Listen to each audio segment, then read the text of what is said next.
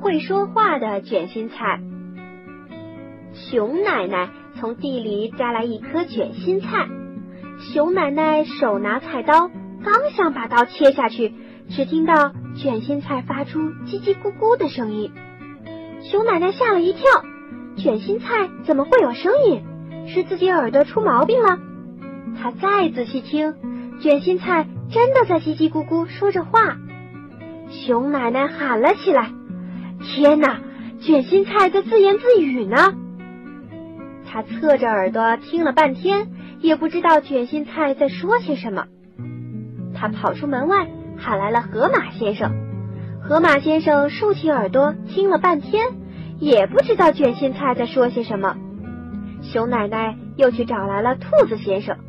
兔子先生竖起一对长耳朵听了半天，他说：“卷心菜先生一定说的是外语，我没学过。”这时，有位青蛙大婶走过这里，也来好奇的听听。突然，青蛙大婶尖叫起来：“哦，我的宝贝，我的可怜的宝贝！”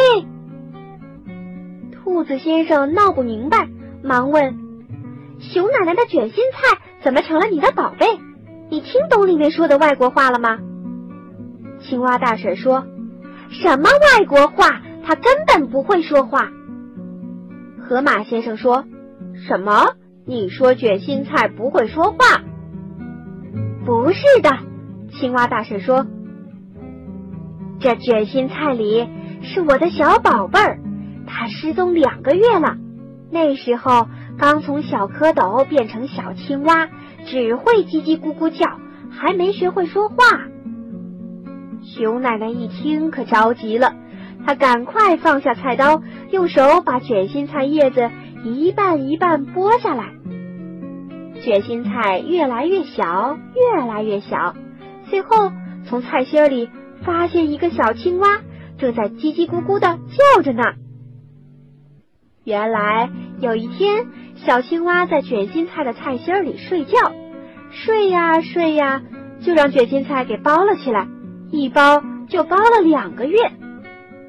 熊奶奶为了庆祝青蛙大婶儿找到了自己的小宝贝儿，赶紧用卷心菜熬了一锅汤，请青蛙大婶儿和他的儿子吃。小青蛙喝完汤，叽叽咕咕的叫着。